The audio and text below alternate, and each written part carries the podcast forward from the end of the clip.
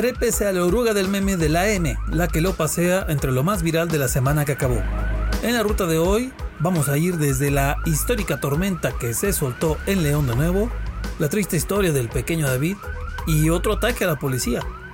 Soy Toño Castro y empezamos el viaje en la oruga que sí es anfibia, no como las patrullas de León. Lunes. Mucho se presume de que ahora Guanajuato es potencia en el ramo automotriz y se hace una señora fiesta cada que se anuncia una nueva armadora en el estado. Y ya sabe, todo es argüende. Pero ese lunes, el otro lado no tan presumido del asunto salió a la controversia. Se publicó el resultado de un estudio del Centro de Investigación Laboral y Asesoría Sindical.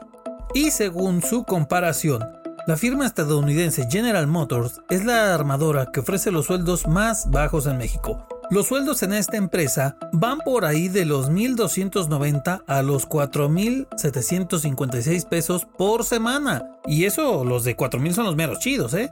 Pero aguante, porque lo más gacho es que no hay bono o algo así por la puntualidad y nomás dan el mínimo de vacaciones que pone la ley federal del trabajo. Y miren que es la planta más famosa de Guanajuato, ¿eh? Ya se imaginará. También el lunes empezó el primer episodio de uno de los casos más dramáticos de una muerte de un chavito que se han visto últimamente en León. Por ahí de las 5 y media de la tarde, llamaron al 911 muchas personas para pedir ayuda porque un niño de 9 años había caído al arroyo Alfaro, ahí por la colonia León 1. Era David, un chavito de la colonia Los Ángeles que, pues como muchos morros, andaba jugando cerca de la orilla del arroyo que pasa cerca de su casa. Pero al parecer fue empujado por otro de los chavos de la bolita con la que andaba y lo que quizá fue una broma o un juego, pues terminó como algo muy muy gacho. Un buen bonche de vecinos, policía, protección civil y, y, gente que ni conocían se pusieron a caminar por todo el arroyo para tratar de encontrarlo, pero nada, Llegó la noche y no lo encontraron ese día.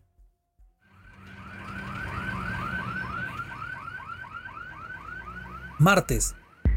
Ya al día siguiente, desde que empezó a salir el sol, la búsqueda de David empezó de nuevo. Sus papás, sus hermanos, sus vecinos, compas, mucha banda volvió a recorrer los 7.6 kilómetros de este arroyo desde la colonia donde cayó hasta donde termina con la esperanza de encontrarlo con vida y pues claro, que fue un milagro. Pero ya por ahí de las 2 de la tarde, híjole, llegó muy triste la noticia. Encontraron el cuerpo de David en una presa en la comunidad de Puerta de San Germán, ya muy cerca de San Francisco del Rincón. Más gacho en este asunto es que la familia de este chavito la tenía muy complicada con la lana y no sabían cómo hacerle para pagar los gastos funerarios. Pero los leoneses chidos se pusieron pilas y cooperaron para aliviarlos. David pudo ser despedido por su familia y amigos y su caso le dejó muchas lecciones a los leoneses. Buen viaje, David. Ya aparte ese día, llegó otro de policías y patrullas. Ahora en el libramiento Morelos, un choque entre un auto y una patrulla, algo que a lo mejor habíamos escuchado. Pero esta vez el asunto se puso delicado, pues en la patrulla había tres detenidos en la parte de atrás y dos de ellos fallecieron. Ahora, la neta, la neta es que sí aplicó en esta ocasión la de... Yo choqué, me chocaron. Y sí fue neta, porque un video comprobó que el conductor de la camioneta que chocó con los azules, con los polis, fue el que venía como Checo Pérez tratando de recuperar su primer lugar en la carrera. Se pasó el rojo y le pegó con todo a la patrulla. Y pues a ver ahora cómo le va a la poli de León, pero sobre todo al Schumacher de periférico este con el tema de los fallecidos porque para acabarla, el que llevaba la camioneta que chocó con la patrulla tiene nada más 17 años de edad. Entonces, pues estos morritos andan ahí haciéndole al rápido y furioso. Ah, mídele en el agua a los camotes, de favor, banda que tenga esa edad y esté manejando. Si luego no conduce ni su vida, hombre. En fin, a ver qué sale. Porque sí, sí, sí, sí, sí. Nos los chacoteamos cuando andan regando el tepache, pero pues ahora sí me lo chocaron y se puso seria la cosa.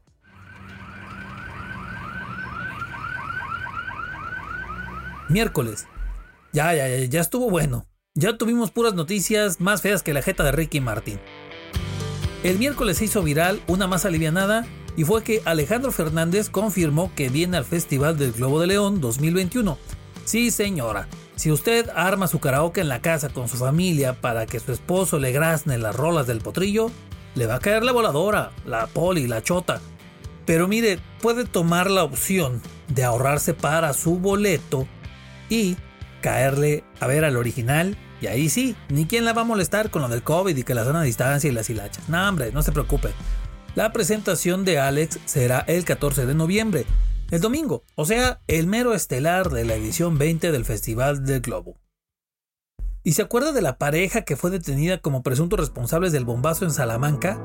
Pues ese miércoles se difundió una foto donde aparece la mujer que fue detenida por ese asunto. Es Georgina, una chica de Valle de Santiago que ahora está detenida acusada de planear el atentado. Eh, pues sí, ese que sí era terrorista y luego no fue terrorista y ¡ja! Ese asunto. Bueno, el chiste es que la hermana de Georgina publicó en Facebook unas fotos familiares. En una de ellas, Georgina sale dándole con tocho a la venta de los elotes. Entonces, una de tres.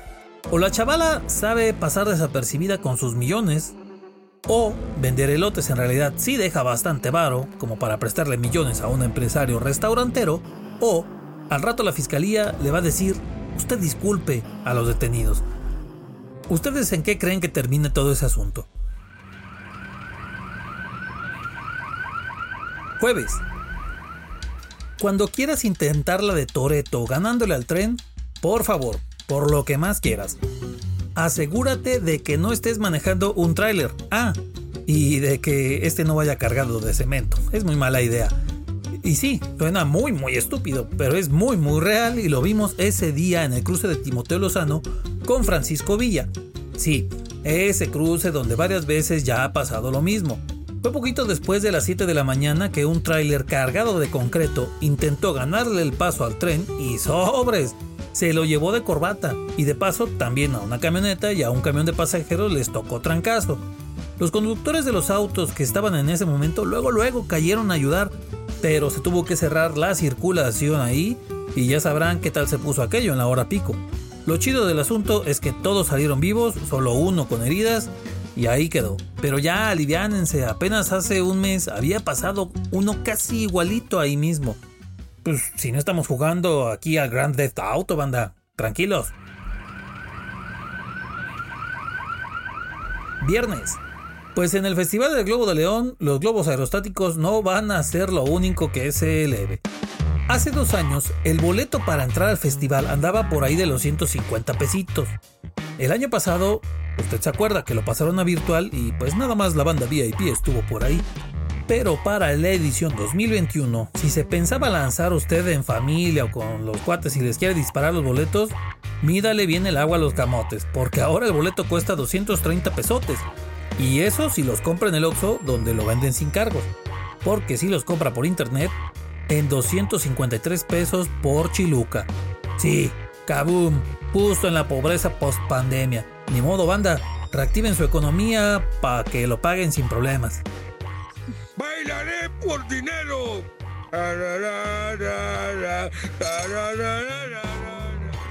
La diferencia es de 110 pesos más y los organizadores explicaron que este aumento se dio porque hubo incrementos en todo tipo de insumos y servicios que se requieren para hacer posible el evento pero resaltaron que en otros festivales de la misma categoría tienen un costo de acceso de hasta cuatro veces más arriba.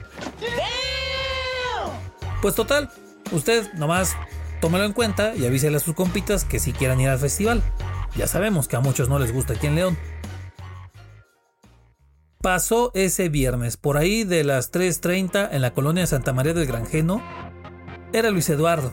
Estaba haciendo su recorrido en la colonia cuando se le emparejó una camioneta y desde ahí le dispararon.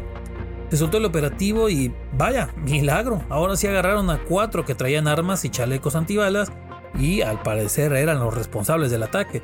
Pero ahora hay un policía menos, han matado a tres en León en este año y sobre todo hay otra familia incompleta en León por la violencia.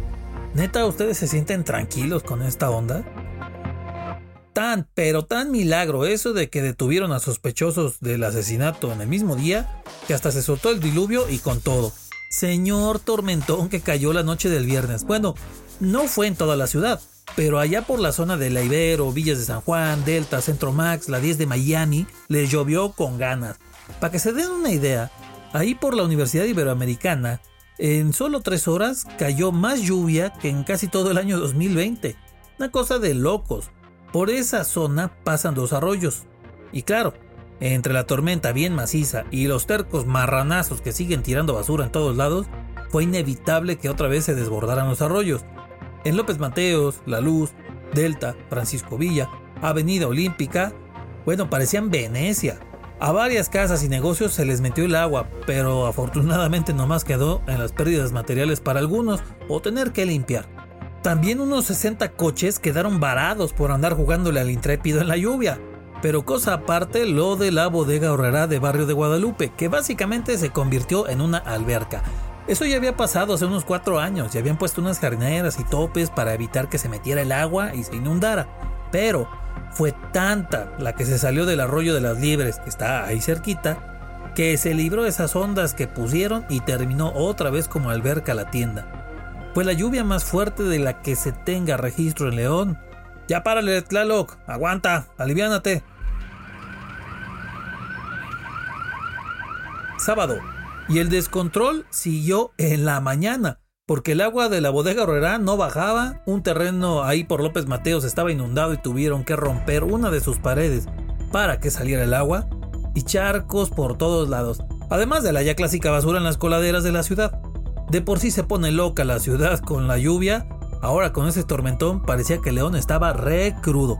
Además de que el desastrito de lluvias no fue solo por acá en León, ¿eh? Sino también en Cuerámaro, en algunas comunidades de Celaya y en San Miguel de Allende. ¿Queríamos agua? Pues órale. Pero le podemos ver el lado amable, mínimo. Tres de las nueve presas de Guanajuato ya están llenas. Y eso va a aliviar un poco, ni qué decirlo.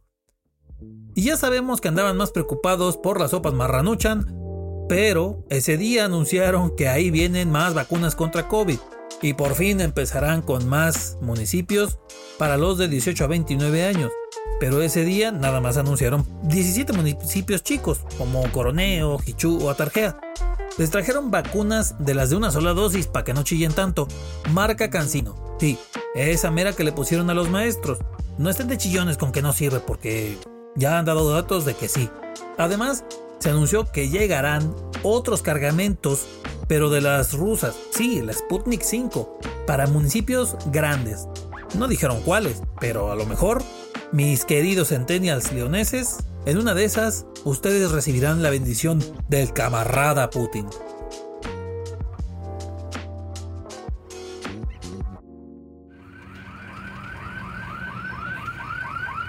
Domingo. De carrilla y con cariño a nuestra querida ciudad le decimos Leondres. Pero una de nuestras paisanas ya llevó esto a otro nivel. Regina Yamín es una corredora que desde hace 23 años ha practicado este deporte. Las carreras se cuentan por decenas en su trayectoria y ahora se fue a rifar en la categoría femenil de 55 a 58 años del Maratón de Londres, porque llegó en el primer lugar. Le ganó a competidoras de todo el mundo y demostró que las guacamayas rifan donde sea. Regina se fue de Londres a Londres y se la rifó chulada de ejemplo para los que con escasos 35 años ya andamos chillando porque según nosotros estamos viejos. Y mientras la corredora leonesa se fue a partir el queso hasta el primer mundo, pues por acá la disputa por el aborto sigue. Porque otra vez salieron a marchar los grupos que están en contra de la legalización del aborto. Es más, hasta se lanzan a marchar hasta la Ciudad de México para dejar en claro están a favor, dicen, de la vida. Vaya convicción, ¿eh? Me cae.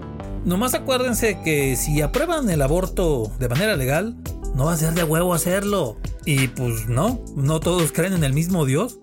Ahí se los dejamos de tarea. En fin, termina la ruta de la oruga de hoy. Por favor, baje usted en orden, sin arrempujones, sin andar de payaso y demás. Y la próxima semana los esperamos otra vez en nuestra ruta. No importa si es en Spotify, en Google Podcast, Apple Podcast, YouTube o Facebook. Nos vemos.